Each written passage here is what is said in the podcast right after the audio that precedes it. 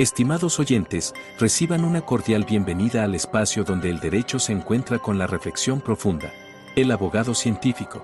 Este foro es nuestra dedicación a explorar las intersecciones entre las disciplinas jurídicas y el pensamiento crítico, ofreciendo un escenario para el diálogo intelectual y el desarrollo personal en el mundo del derecho. Acompaña a Andrés Arellano en este viaje de indagación y descubrimiento. Cada capítulo está diseñado para profundizar en cómo el razonamiento analítico influye y fortalece nuestras prácticas legales, desafiando las convenciones y fomentando un entorno de aprendizaje basado en la comprensión y el razonamiento lógico. El abogado científico se compromete a ser una ventana a la exploración de conceptos jurídicos a través de la lente de la metodología y filosofía científica, con un fuerte enfoque en el análisis crítico y la evidencia. Este enfoque nos permitirá abordar temas desde una perspectiva única, desentrañando las complejidades del derecho y promoviendo una práctica legal más reflexiva y fundamentada. Así, los invito a embarcarse en esta aventura de conocimiento, donde juntos exploraremos los principios que forman la esencia de la abogacía. Prepárense para un viaje hacia la comprensión profunda y el enriquecimiento intelectual. Bienvenidos a El Abogado Científico.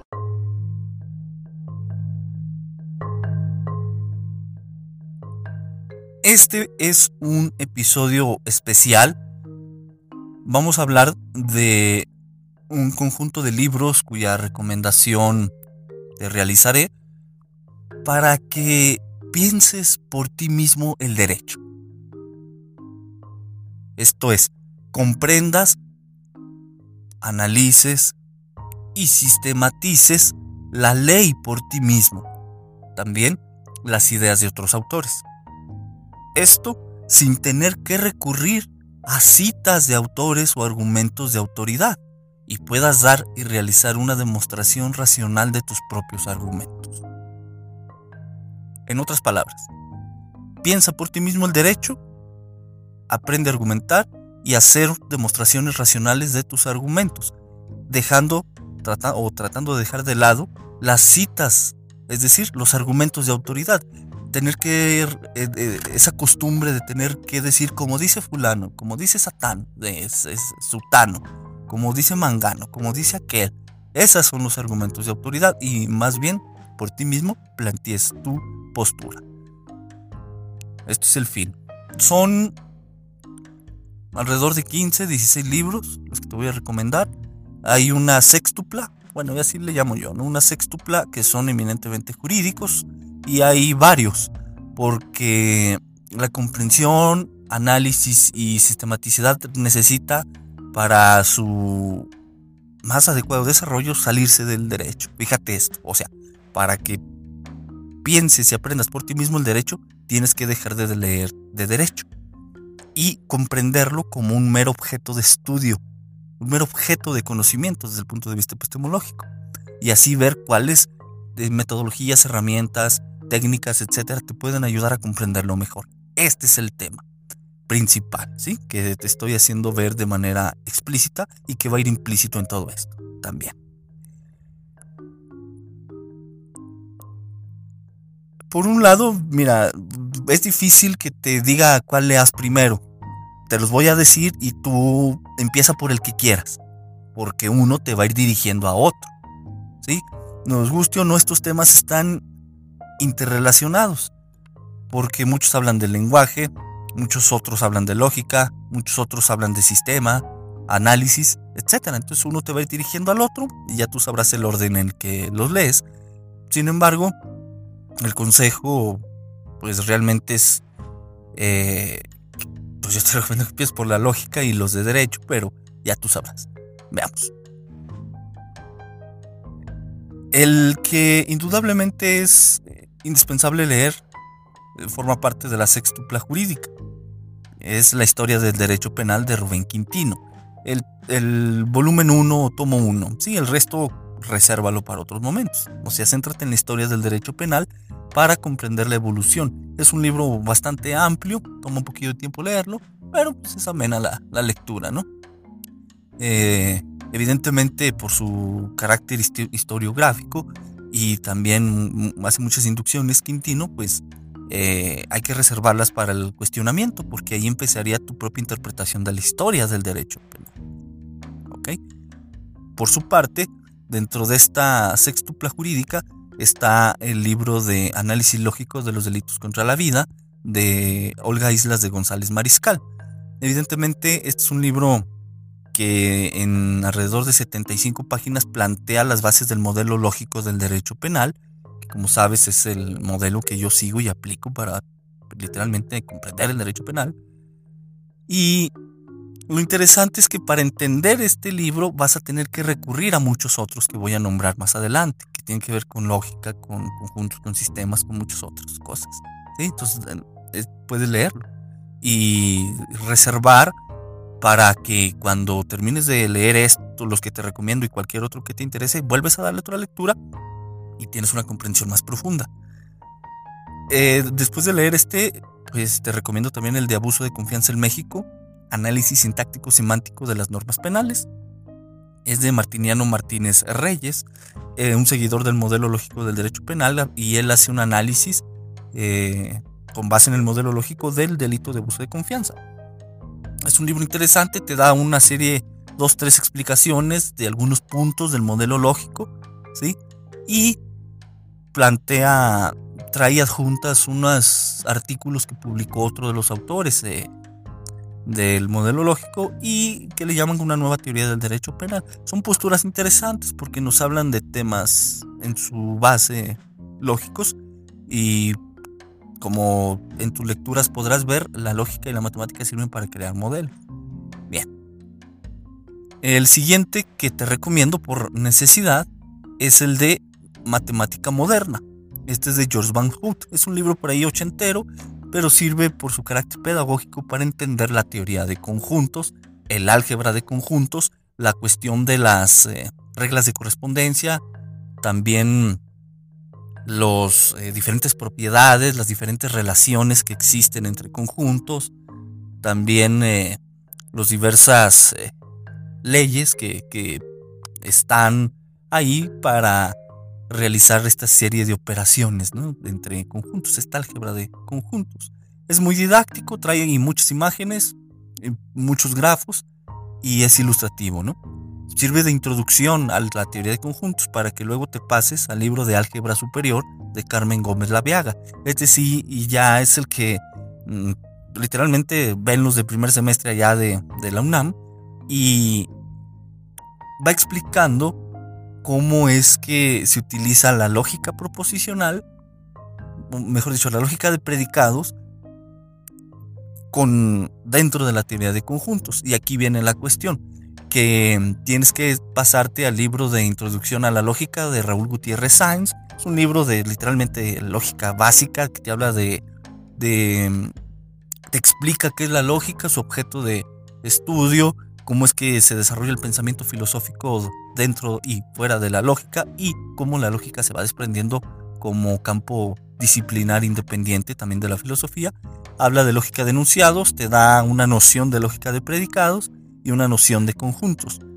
Y de ahí está el de lógica simbólica de Irving M. Copy. Este sí es muy interesante y van, estos van junto con pegado, dirían por ahí, con los de matemática moderna y álgebra superior y estos a su vez con el de análisis lógico de los delitos contra la vida de Olga Islas de González Mariscal, porque hablamos de interpretaciones y modelizaciones matemáticas de eh, las leyes. Y al respecto hay un libro que también te recomiendo que se llama Interpretación de la Ley a través de modelos matemáticos de Luigi Viola. Este es medio reciente, cuando vi que lo anunciaron, me aventé la conferencia en, pues, en italiano, ahí de lo mucho poco que le entendía al hombre, y luego esperé que saliera el libro en español. Es interesante lo que plantea, utiliza una matemática, bueno, un tanto, no tanto así como conjuntos, evidentemente usa relaciones, usa eh, sistematizaciones conjuntistas, pero plantea una serie de modelos matemáticos propios de la corriente eh, teórica que él sigue. Muy interesante, está un poquillo extenso, pero interesante. Pero en la extenso no le llega siquiera la historia del derecho, ¿no? Ahora, esto nada más para que puedas ir analizando y obteniendo el carácter sistemático de, la ley, ¿sí? Entender que la ley son simples textos lingüísticos en los que tenemos que ir comprendiendo su sentido, su significado, su referencia y luego extraer la cuestión de los conceptos, ¿sí? ir conceptualizando con base en los, textos de la ley y a través de ellos crear una serie de conjuntos. Y como hablamos de conceptualizar, está evidentemente de carácter obligatorio que leas el libro de Lógica, de concepto, Lógica del Concepto Jurídico de Eduardo García Maínez. En las primeras hojas te plantea la tesis que va a defender en su libro, pero te da una serie de explicaciones que te puede ayudar a distinguir lo que en, cuando leas el libro de Mario Bunge de eh, la investigación científica te, ilustra, porque la lógica del concepto jurídico de Eduardo García Maínez te ayuda a comprender cómo es que por un lado hay palabras y por otro lado hay conceptos, y cómo los conceptos son como la envoltura del dulce, perdón, son el, el texto lingüístico legal los artículos son la envoltura, como si de un dulce se tratara, son la envoltura de propiamente el dulce, que es el concepto. ¿sí? Esa es una idea que te da García Maínez. Desenvuelves el dulce, que viene a ser el texto, y en su, y en su interior extraes el concepto. Porque cuando leas la investigación científica de Mario Bunge en sus primeras 70, 80, 100 páginas, te vas a dar cuenta que él ya te está hablando de lo que leíste anteriormente, de la lógica simbólica, eh, eh, lógica proposicional netamente dicha, y te hace la explicación de los cuantificadores existenciales, de los cuantificadores eh, universales, y esto, como ya traes una noción al haber leído matemática moderna y álgebra superior, pues ya vas agarrándole el hilo. La investigación científica es un manual, está muy completo, más de 900 páginas. Ahí te habla y te explica lo que es un modelo desde el punto de vista de Bunge, evidentemente. Y te puede servir esto, porque creo que por ahí en la página 700, algo así. Eh, y ya te da la noción de qué es el investigar, qué es la dilucidación conceptual, el carácter de las definiciones, entre muchísimas otras cosas, ¿sí? Te da muy buenas ideas para hacer árboles deductivos, esos me ayudan mucho en mi caso particular, analizar las cosas. Eh, léelo también. Y los temas, empieza por los temas que te interesen y de ahí vas a ir interconectando. Eh, de Bunge, evidentemente está la semántica 1 y 2, porque haces un análisis del significado de los textos legales y hay que darle un contenido, una cuestión semántica, no nada más quedarnos en lo sintáctico, en lo estructural, para que pueda tener su respectiva relación con el modelizado que hagas a través de la teoría de conjuntos apoyado en la álgebra superior de Carmen Gómez Laviaga y las nociones pedagógicas de George Van Hoot en su matemática moderna. ¿sí?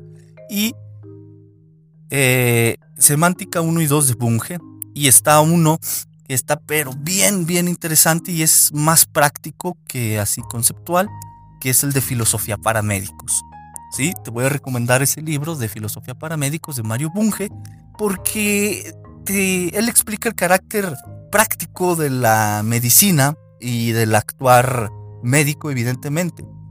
Y de ahí hay nociones que en analogía son aplicables a los abogados. Muy, muy bueno, muy eh, interesante. Porque imagínate, hace una cita que, perdón, hace una explicación que me ayudó a, en lo personal, a encontrar las palabras para explicar lo que quería explicar de la práctica del abogado. Te, la leo. Dice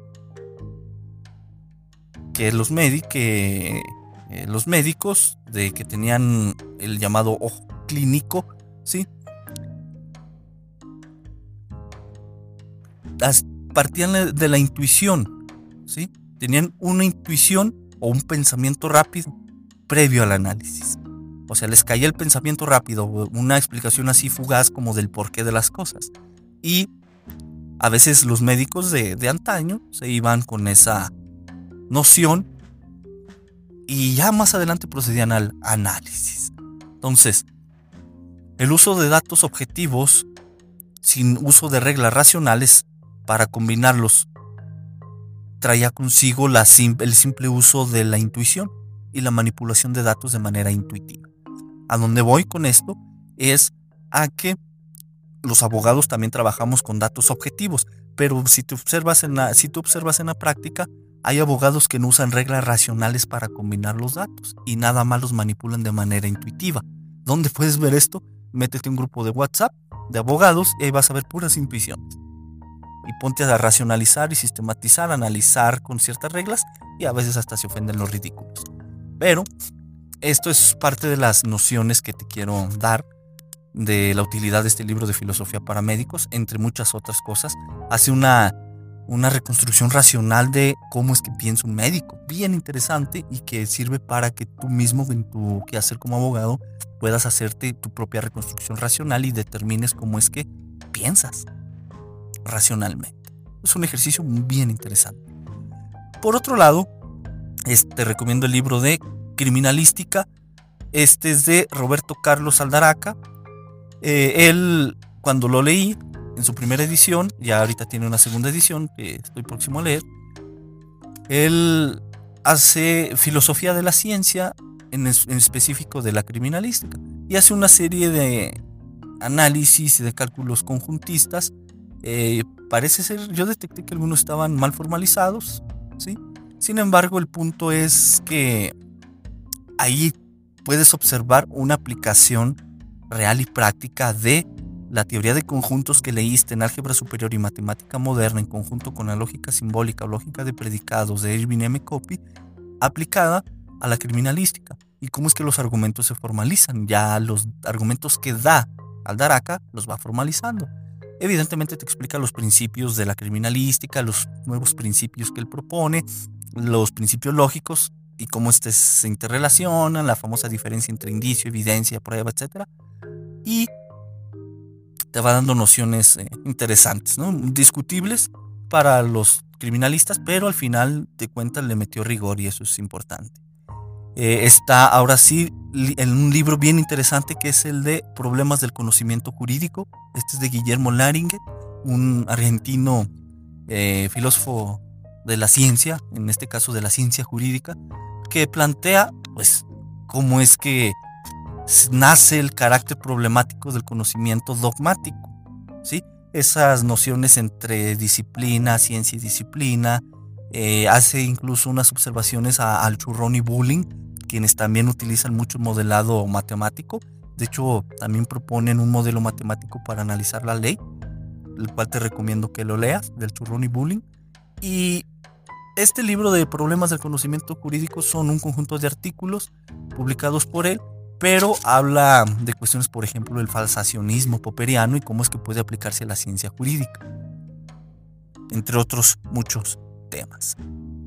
El libro de epistemología jurídica de Nicolás Jorge Negri evidentemente hace una serie de cuestionamientos de cómo es que se conoce la validez, la fiabilidad del conocimiento jurídico, eh, los problemas de la probabilidad, la posibilidad, eh, la verdad, eh, la lógica que subyace al conocimiento dentro de un proceso y fuera de él, y también en el análisis racional de las leyes. Y es un poquito extenso, pero empieza fuerte, ¿no? Empieza ya preguntando y cuestionando a los propios dogmáticos, ¿no? Muy recomendable ya que andamos con esto de la epistemología, pues te recomiendo el de epistemología de Mario Bunge. Ahí amplía el panorama y hacia eh, la biología, la psicología, las lo que él llama ciencias formales, ¿no? Lógica, matemática, etc. Y te va explicando cómo es que se conoce el propio objeto de conocimiento en esas ciencias, la fiabilidad, la validez, la, la importancia de formalizar los argumentos y como ya vas a traer nociones de lógica proposicional, de lógica de predicados, de teoría de conjuntos, pues puedes entrarle de lleno a este libro de epistemología de Mario Bunge.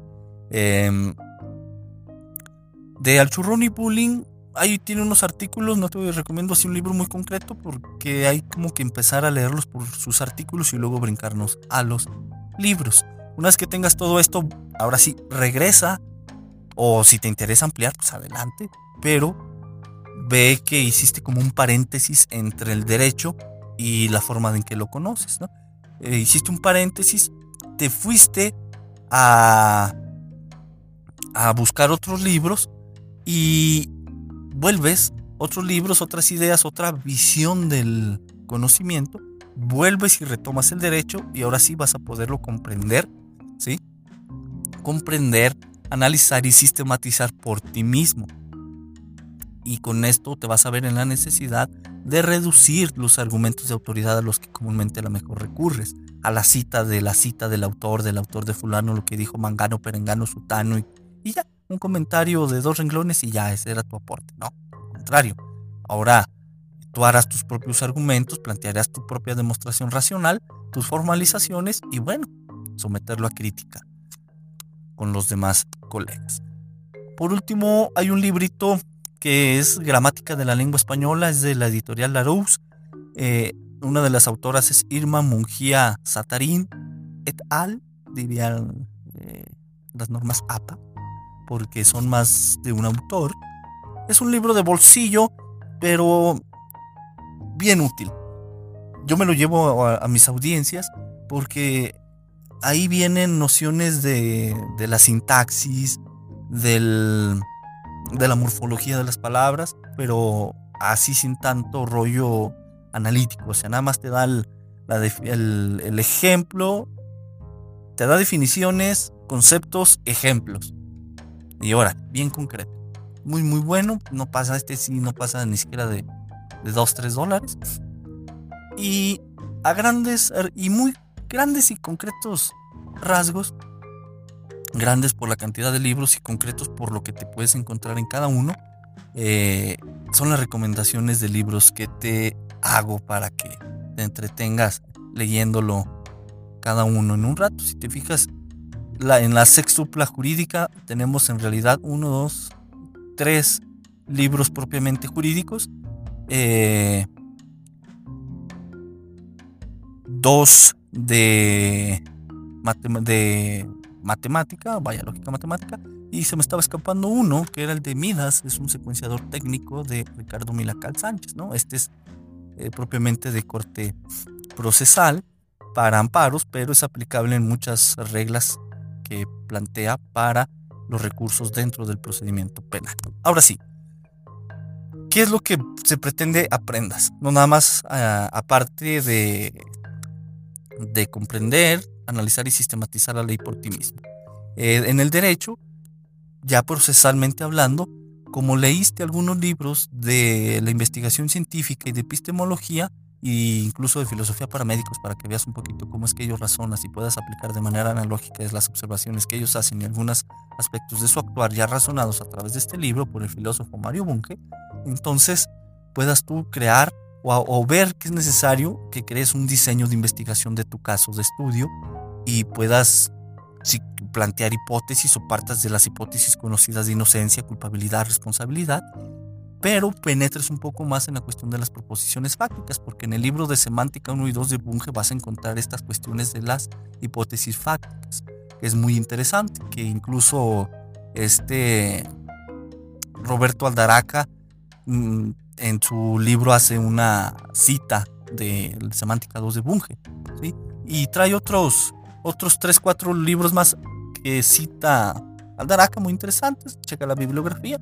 Pero con esto de la semántica, tú te podrás dar cuenta que en tu diseño de investigación y planteamiento de proposiciones es importante saber de qué estás hablando, los conceptos que envuelve, sus referencias en, eh, ante el mundo, las cuestiones materiales u observables a las que se hacen evidentemente referencia y luego la cuestión de la formalización lógica es muy importante porque te ayuda a pulir términos, ¿no? Esto es algo que, por ejemplo, dice Mario Bunge en la investigación científica, creo que por ahí en la página 65, entre 60 y 70, ¿no? Donde te da tres, cuatro pasos de cómo pulir un argumento para que te quedes con sus nutrientes lógicos y puedas proceder a la simbolización. Eh, ya que tengas esto, pues vas a ver que es importante la metodología de investigación, porque en estos libros de epistemología jurídica de Nicolás Jorge Negri, el de Mario Bunge, pues te van a hacer mucho énfasis, ¿no? En que es necesario el método, un método o aplicación de métodos y cuidar siempre la fiabilidad y validez de las pruebas y los, la información que de ahí va surgiendo, ¿no? Para encontrar la verdad. Una vez que tienes esto, cuando, cuando estés sentado en la audiencia y empieces a escuchar lo que dice el fiscal, vas a, poder estar escuchando sus, sus enunciados sus oraciones desde el punto de vista gramatical y extraer de ellas proposiciones. Porque cuando leas te darás cuenta que una proposición no es lo mismo que la oración que, se, que tú lees. Lees una oración, pero de ahí extraes una proposición. Y cuando estás escuchando al fiscal, escuchas palabras, pero en ellas van eh, proposiciones y, pues, y también una serie de conceptos. Ahí vas desarrollando la habilidad de reflexiva, concreta, y si ya la tienes, pues bueno, nada más la, la sistematizas para que no seas tan ingenuo en el sentido de que sabes que está ahí, pero no la has racionalizado. Sí, es una cuestión ingenua. Y ya al tenerla, pues no, hombre, imagínate, vas a dar un salto tremendo en tu actuación como abogado. Ya cuando retomes este ámbito procesal de investigación, de análisis, verás el potencial de aplicar la lectura de estos y cualquier otro libro que en la bibliografía que cada uno contiene y quieras leer y lo leas. Y de ahí concluyas o arribes una serie de conclusiones y te atrevas a cuestionar a quienes ves como vacas sagradas. Que de sagradas pues a lo mejor no tienen nada, sino que simplemente y a veces la falta de análisis crítico de los abogados y estudiantes de derecho los eh, ven como los todopoderosos, ¿no? Pero una vez que te metes a analizar su sistema conceptual, a veces ves que se pierden en sus ideas, eh, mezclan conceptos incompatibles, se contradicen, los se los reprochas y se, a veces hasta se enojan, ¿no? Eh, es, es, propio y aburrido a veces la actitud con la que se conducen algunos. Bien. 15 libros, 16, historias del derecho penal, análisis lógico de los delitos contra la vida, el abuso de confianza en México, eh, Midas, un secuenciador técnico, matemática moderna, álgebra superior, introducción a la gramática del español, gramática de la lengua española, lógica del concepto jurídico, introducción a la lógica, lógica simbólica, la investigación científica, semántica 1 y 2, filosofía para médicos, criminalística, problemas del conocimiento jurídico, epistemología jurídica, epistemología, interpretación de la ley a través de modelos matemáticos y diversos artículos de Alchurrón y Bullying. Y estos son los libros, los autores ya te los dije, búscalos en internet y te vas a encontrar varios. Encuentra por el que más te llame la atención. Pero acá entre nos te recomiendo empezar con el de Introducción a la Lógica de Raúl Gutiérrez Sáenz perdón, con el de análisis lógico de los delitos contra la vida, introducción a la lógica de Gutiérrez Sainz, lógica simbólica, para que de la lógica de orden cero pases a la de predicados, luego vuelvas al abuso de confianza, te pases al de matemática moderna, leas el de álgebra superior y en conjunto tienes que ir leyendo el de introducción a la gramática y a su vez la investigación científica de Mario Bunge para que vayas observando las aplicaciones reales de esto en el análisis conceptual. Y esto es un orden ya sé diferente al que te di, pero pues te puede servir. Al final empieza por el que quieras, te insisto. Un episodio concreto, espero te sea de utilidad y nos escuchamos en el siguiente episodio. Hasta luego.